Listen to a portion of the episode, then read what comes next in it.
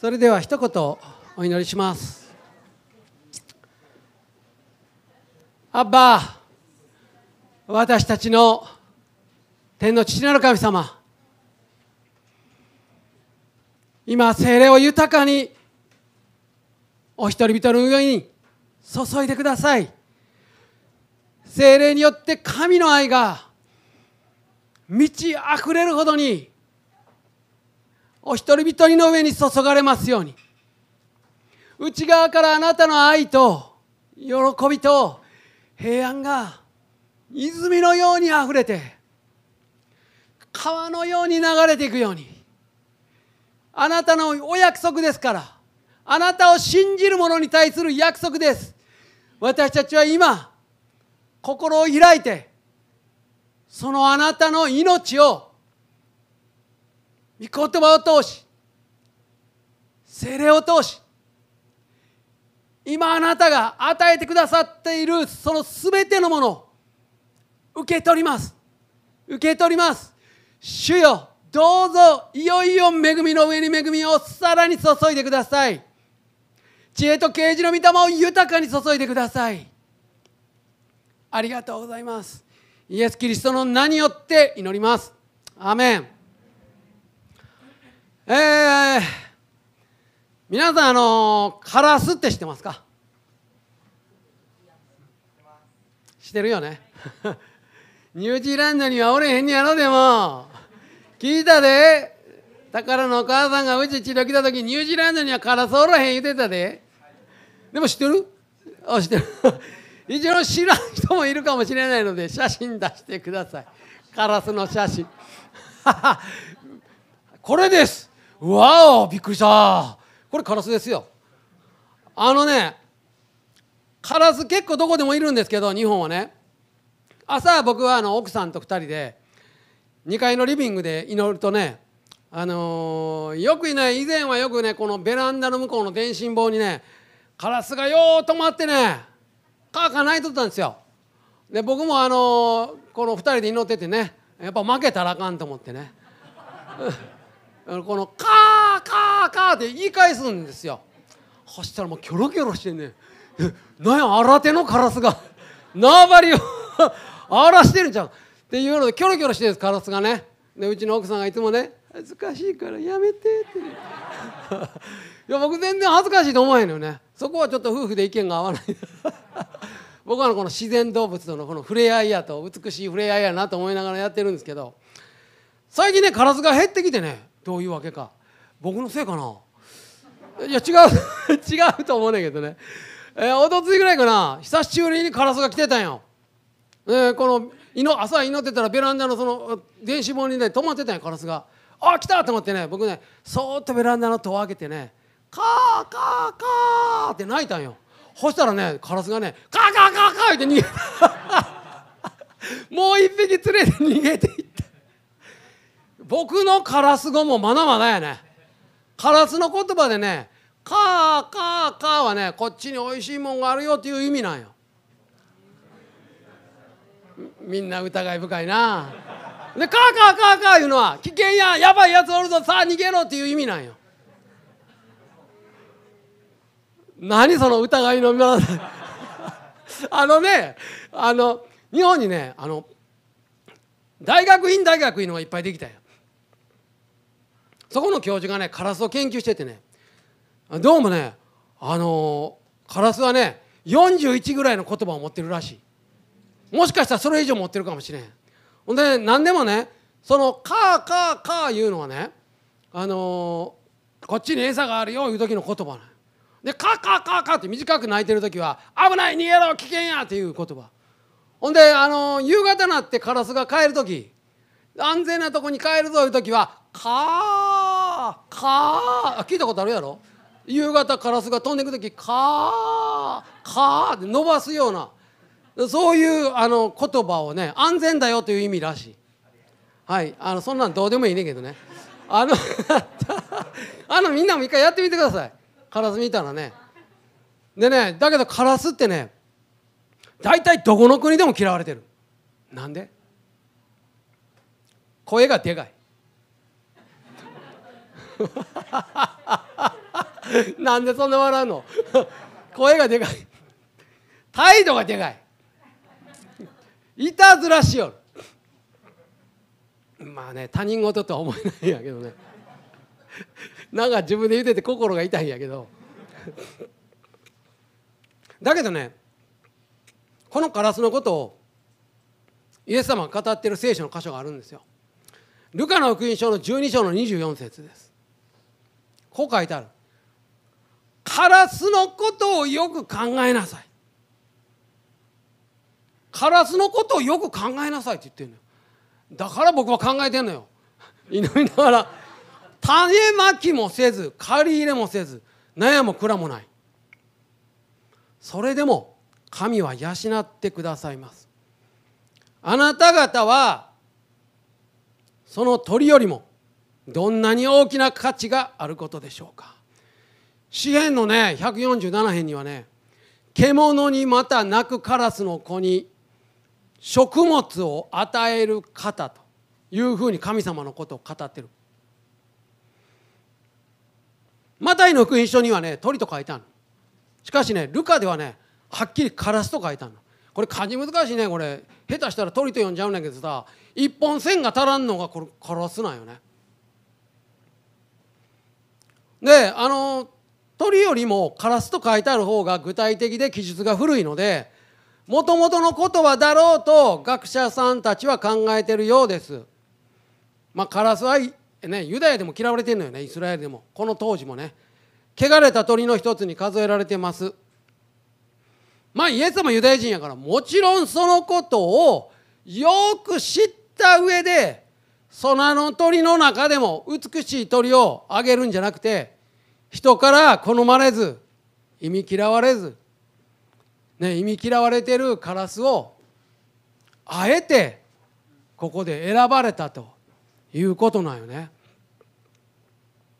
小動物の中でも特に忌み嫌われてる存在にね神様目を注いでくださってるイエス様愛の目を注いでる神様がこの嫌われている汚れたと言われているカラスでさえも愛し養ってくださっているならましてあなたを愛して配慮してケアしてくださらないわけがないと断言してくださってるんです。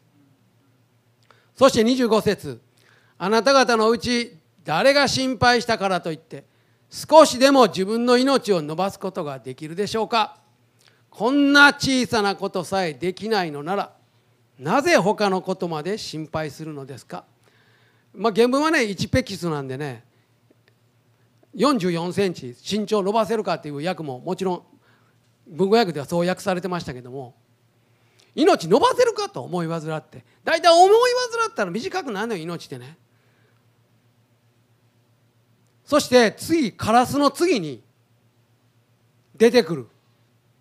ものが草花と書いてある。27節です。草花がどのようにして育つのかよく考えなさい。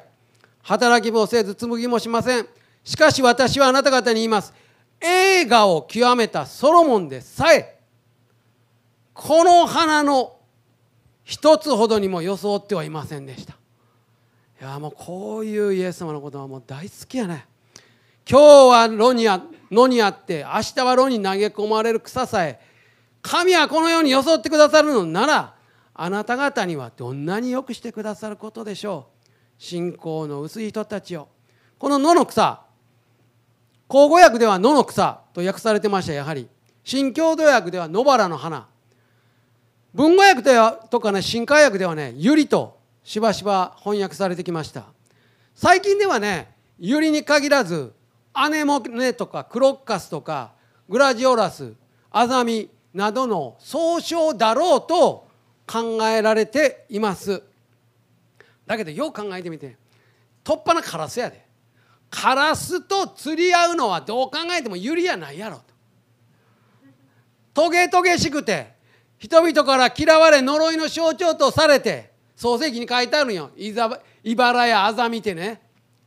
呪いの象徴とされて乾燥してね炉に投げ込まれて焚き付けにされる。また映画を極めたソロモンのような王家や貴族の服と同じ紫色の花を咲かせるアザミじゃないかという説があります。僕はそうかなと思ってるんですよ。以前ねガリラヤ地方を旅してた日本人がねこのガリラヤ湖畔にこうバーッと咲いてる花を見てた。そしたら地元の人がね「ああこれねこれねあのマリアアザミって言うんですわ」と。教えてくれたらしいです。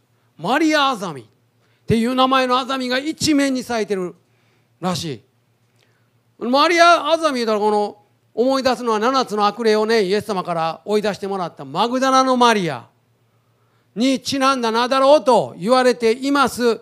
アザミの花ってねあちょっとちょっと写真出してくれアザミの花。綺麗な花なんよね。これが一面咲いてたら相当綺麗。可憐で美しいんだけど鋭いトゲがたくさんついてる。まあ、当時の価値観からしたらマグダラのマリアのように重い病を負い人々から疎まれた女性の名前その名前から取ったマリア・アザミっていうのもまあ分からんことはないんです。次の写真出してください。すごいでしょ。あんな綺麗な花や思て近づいてて触ったらもうこんなもものすごいもう茨のようなトゲが生えてる。不用意に触ったらもう飛び上がるほど痛い。でこれ原産地は中近東で住居の周りにこれをいっぱい植えてねあの獣が近づいてこないようにしていたらしいです。とするとねイエス様が愛の眼差しを注いでいたね。空の鳥。それから野の花とはねなんかロマンチックな花鳥風月に関わるようなものじゃなくてむしろ野生でもね一癖も二癖もあるようなもの。にイエス様は愛の目を注いでくださってたと言えるんですよね。カラスのこと考えてみと。種もまかへん借り入れもせえへん。ねなそのお手置いとく悩も蔵もない。マリア・アザミのことを考えてみろと。働きもせえへん紡ぎもしないと。もうないないないないって言ってるのよね。世の価値観から見れば何の価値もない。働かない。紡がない。だからまあ言うたら経済的にも役に立たない。食べることは食べて生きてるけど仕事してないというようなね。世の価値観から見たら嫌われてる役に立たない。人の目から見たらそうかもしれないけどそういうものに対する神様の愛の目やね。そういう人の目から見たら価値ないように見えたとしてもそういうものを炉に投げ込むんじゃなくて愛の眼差しを注いで手をかけて世話をして養い育ててくださる。こんなに美しくしてくださっていると。イエス様おっしゃってるんよね。私たちがいつもこれからどう生きようか。あれこれ悩む。どうしても人間やからね。その時にこのイエス様の言葉ね。愛の眼差しを注いでるイエス様の言葉。もっとあなた以上にあなたのことを心配して心配りして世話してくださる方がちゃんといるよということを思い出してほしいんですよ。カラス見たら思い出してマリアアザミはちょっと見るのはあれやけどカラス見たら思い出してほしいのよね。ここからそのことをね感じ取ってほしいんです。イエス様の神の愛の眼差しをね。私たちも神の目から見たらカラスとマリアアザミとそんなに違わんと思うよ。カラスはなぜか嫌われてる。なんで嫌われてるか分からへん。マリアアザミはまあ悪気はないと思うよ。マリアアザミはね。でもね知らん間に人を傷つけてしまう。そして次の日には焼かれて消えてなくなるかもしれない。儚い命。私たちもそうですよ。だけど大丈夫と。イエス様言いたい。だけど大丈夫そこに神様の愛の眼差しが注がれてるよと言ってるわけです。だから29節。何を食べたらよいか何を飲んだらよいかもう心配するの。やめなさいと。もう気もむのもやめなさいと。これらは全て世の中の違法人がもう誰しもが求めてるもんやけど。こんなものあなた方に必要であることはもうとっくり天の父なる神さん知ってるよと。むしろ御国を求めなさい。神様ご自身を求めなさい。そうしたら必要なものは全部与えてくださるからと。いうわけです。小さな村を怖がるなと。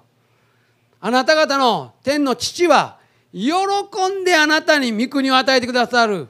神様ご自身求めるなら喜んでご自身を命を与えてください。それだけじゃない。それに添えて必要な全てのもの与えてくださるよと。いうことなんですよね。今日もう一つ話したいのはねルーサー・バーバンクっていう方知っていますか？ルーサー・バーバンクってねアメリカではねエジソンと並び称されるぐらい有名なあの発明王と。並び称せられるほど有名な人です。この人はねなんと3,000品種もの植物の品種改良をしました。有名なものの一つにこれがあります。サボテンです。ちょっとサボテン出してください。サボテンってもうトゲトゲや。さっきのマリアアザミじゃないけどこれは厳しい砂漠の環境の中で 害獣が来て自分を食べたらあかんから一生懸命自分を守ってるんですよ。ところがなんとバーバンクはこのサボテンを品種改良してサボテンからトゲなくしてしまったんですそんなことできんの？いやそんなこと普通考える？サボテンはトゲあるからサボテンちゃん。トゲなくなったらサホテンか。そんな植物おらへん。バーバンクのサボテン売ってますよ。ちょ次出してください。これ食べれるんですよ。サホテンでしょ。あのね食べれるサボテンバーバンク種うちはサボテンって入れたらちゃんと出てきますよ。メルカリでも売ってる翔太 アマゾンでも売ってる。こういう作っちゃったの。でねそれだけじゃなくてね彼はねこんなものまで品種改良したの。ちょっと次出してバラの写真。なんとバラからトゲなくなっちゃった。トゲのないバラ。これことわざになってるやろ？美しいバラにはトゲがあんねん普通。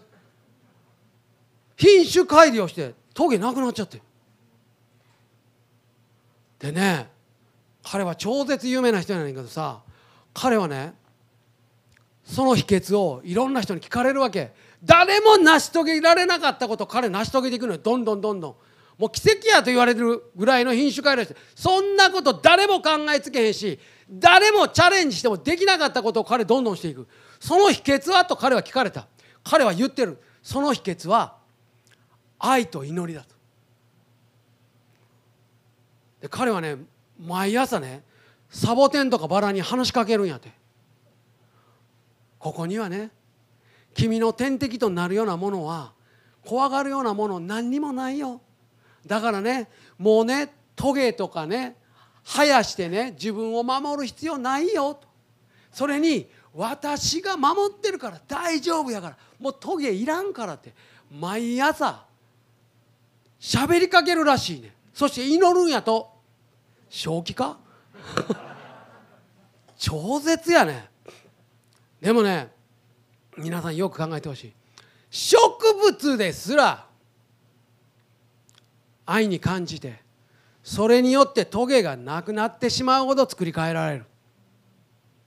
まして人間は神様の無条件の愛に信じより頼んでその真実の愛によって素晴らしく作り変えられることができるんです。もうトゲが抜けるどころの話じゃないよ。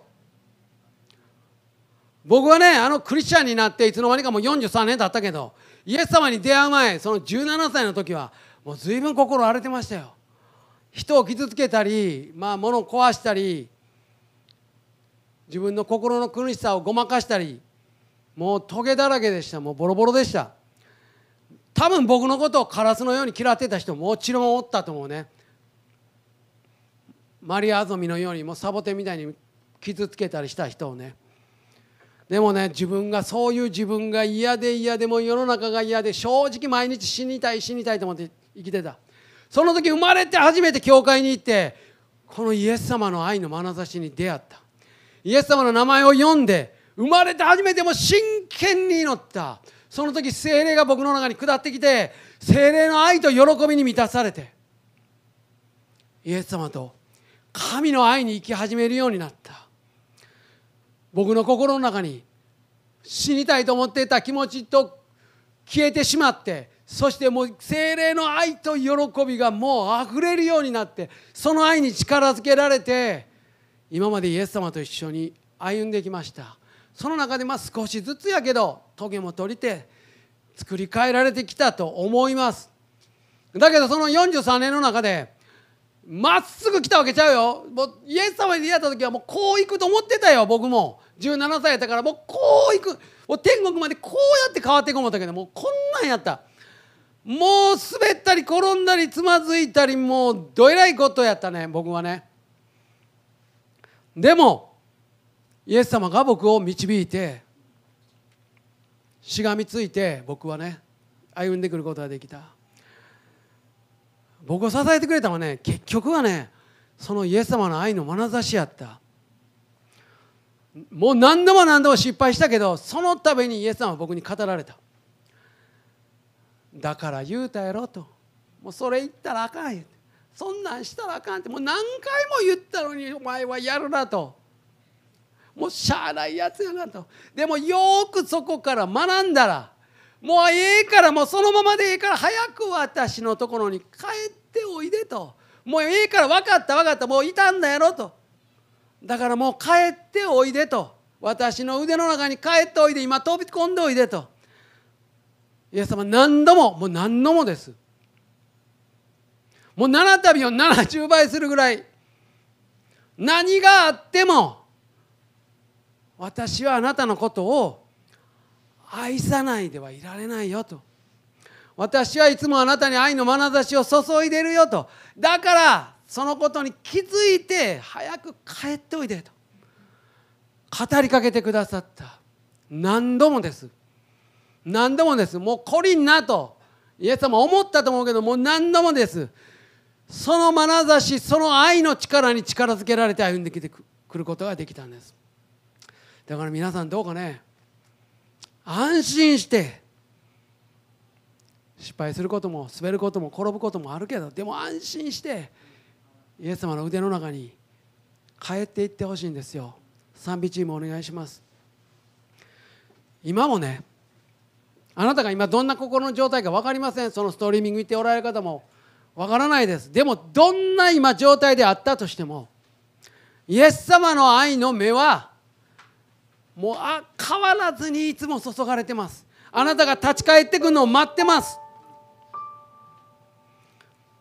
だからもし今あ私なんかと思っておられる方もしストリーミング聞いてるおられる方の中にもいたらね今立ち返ってほしいんですイエス様のもとに。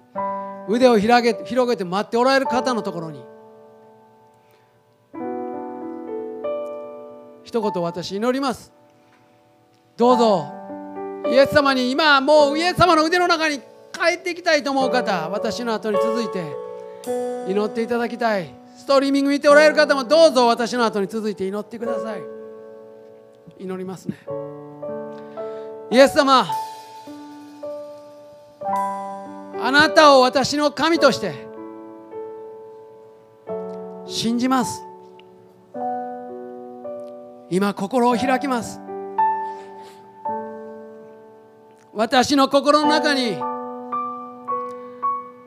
住んでください。あなたと一緒に歩んでいきたいです。私を助けてください。イエス・キリストのお名前で祈ります。アメン。もうすでにイエス・キリストを信じているっていう方もおられると思います。でももう一度もう一度心を新たにしてイエス様の愛に信じてより頼んでその愛に生き始めましょうよ。もう一度心を新たにしていつも私たちは常に新たに心を新たにして常に新たにイエス様の愛に立ち返っていく。主が私たちをその愛によって作り変えてくださるキリストの姿にです。顔をいなくして鏡に映るごとく主の栄光を見栄光より栄光に進み主なる御霊によって主と同じ姿にられていく。